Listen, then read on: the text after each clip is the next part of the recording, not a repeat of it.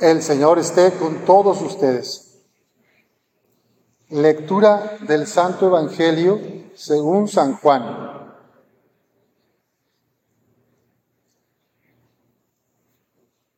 En aquel tiempo Jesús dijo a sus discípulos, dentro de poco tiempo ya no me verán y dentro de otro poco me volverán a ver. Algunos de sus discípulos se preguntaban, unos a otros. ¿Qué querrá decir con eso de que dentro de poco tiempo ya no me verán y dentro de otro poco me volverán a ver? Y con eso de que me voy al Padre. Y se decían, ¿qué significa ese un poco? No entendemos lo que quiere decir. Jesús comprendió que querían, que querían preguntarle algo y les dijo,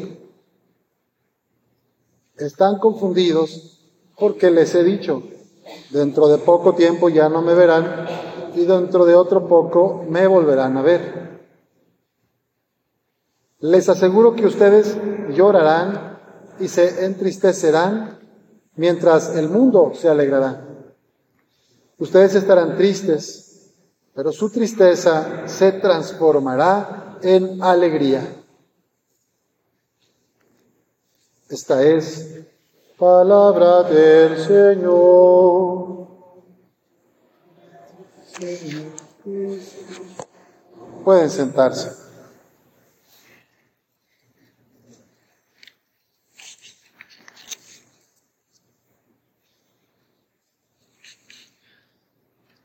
Estamos leyendo en este Evangelio el capítulo 16 de San Juan, el cuarto Evangelio, el último en escribirse, más o menos entre 90 y 100 años después de la pasión, muerte y resurrección de Jesús. La comunidad está recordando lo que les llegó por los otros evangelios y luego de ahí hacen memoria de también de la tradición oral. Marcos escribe en el año 40-50 después de Cristo, Lucas y Mateo como en el año 70 y este de Juan es el último en escribirse y es el que tiene una carga simbólica más potente, una poesía y una profundidad teológica muy, muy interesante. Pues aquí Juan el Evangelista pone a Jesús en el marco ya de, los últimos días o horas de Jesús con sus discípulos en la última cena. Por eso los discípulos están confundidos. Y Él les ha dicho, dentro de poco tiempo ya no me verán, pues porque lo van a, lo van a crucificar. Pero dentro de otro poco tiempo me volverán a ver. ¿Por qué?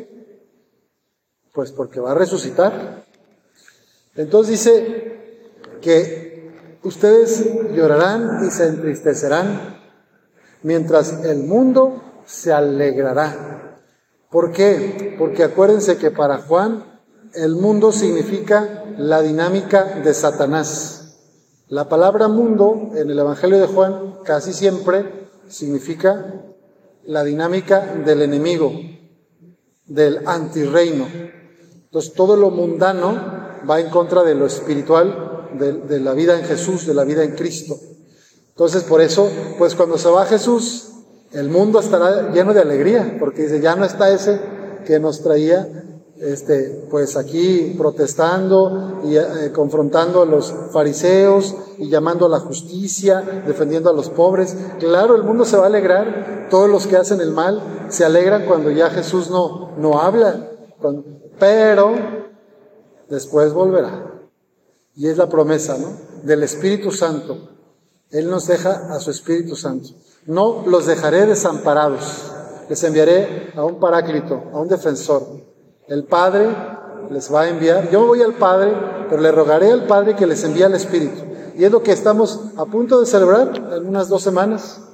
Pentecostés. A los 50 días de la resurrección, la venida del Espíritu Santo. Les aseguro que ustedes llorarán y se entristecerán porque me voy al Padre, mientras el mundo se alegrará. Ustedes estarán tristes, pero su tristeza se transformará en alegría. ¿Por qué? Porque viene el Espíritu Santo, porque viene la fuerza de Dios y animar a la iglesia. Y ustedes van a predicar el Evangelio. Y eso hace dos mil años, dos mil y veintitantos años, y hoy ustedes están aquí sentados escuchando este misterio de la evangelización, de la buena noticia de Cristo, y todos estamos llamados a ser también misioneros de esperanza, misioneros de la alegría de Cristo resucitado, del gozo de los que caminan con Él. Porque aunque nuestra vida a veces nos llueve, o tenemos pérdidas, o tenemos dolores, o tenemos enfermedades, sabemos que Jesús está siempre con nosotros. Pasa como con el sol, cuando está todo nublado, se oscurece el cielo y uno dice, pues no existe el sol, porque no lo vemos, pero en realidad ahí está el sol. No lo puedo sentir, no lo puedo ver, pero ahí está el sol detrás de las nubes. Así también en medio del dolor, de la pena, por alguna pérdida, por alguna crisis familiar, por alguna separación, por el desempleo, por enfermedades, a veces sentimos que Dios no está que no me escucha, que Jesús no está conmigo, pero es así, ahí está detrás, detrás de las nubes, y te está cuidando y te está acompañando. Les aseguro que su tristeza se transformará en alegría.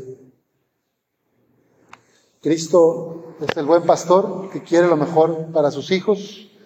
Y por eso el, Salmo canta que el Señor nos ha demostrado su amor y su lealtad porque el Señor ha estado grande con nosotros, nos ha sacado de muchas, de muchos problemas, nos ha dado a conocer su victoria y ha revelado a las naciones su justicia.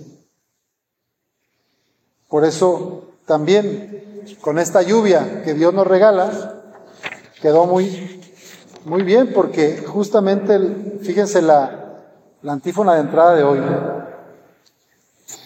La lo siguiente. Cuando saliste, Señor, al frente del pueblo y abriste un camino a través del desierto, la tierra y hasta los cielos dejaron caer su lluvia.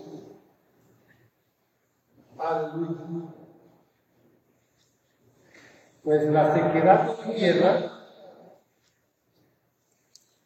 la sequía en los ríos, la falta de agua en las lagunas, en los estanques, en las presas, trae consecuencias terribles a la sociedad, al ganado, a los sembradíos y a todos los que vivimos en las ciudades grandes. Sin agua no es posible la vida.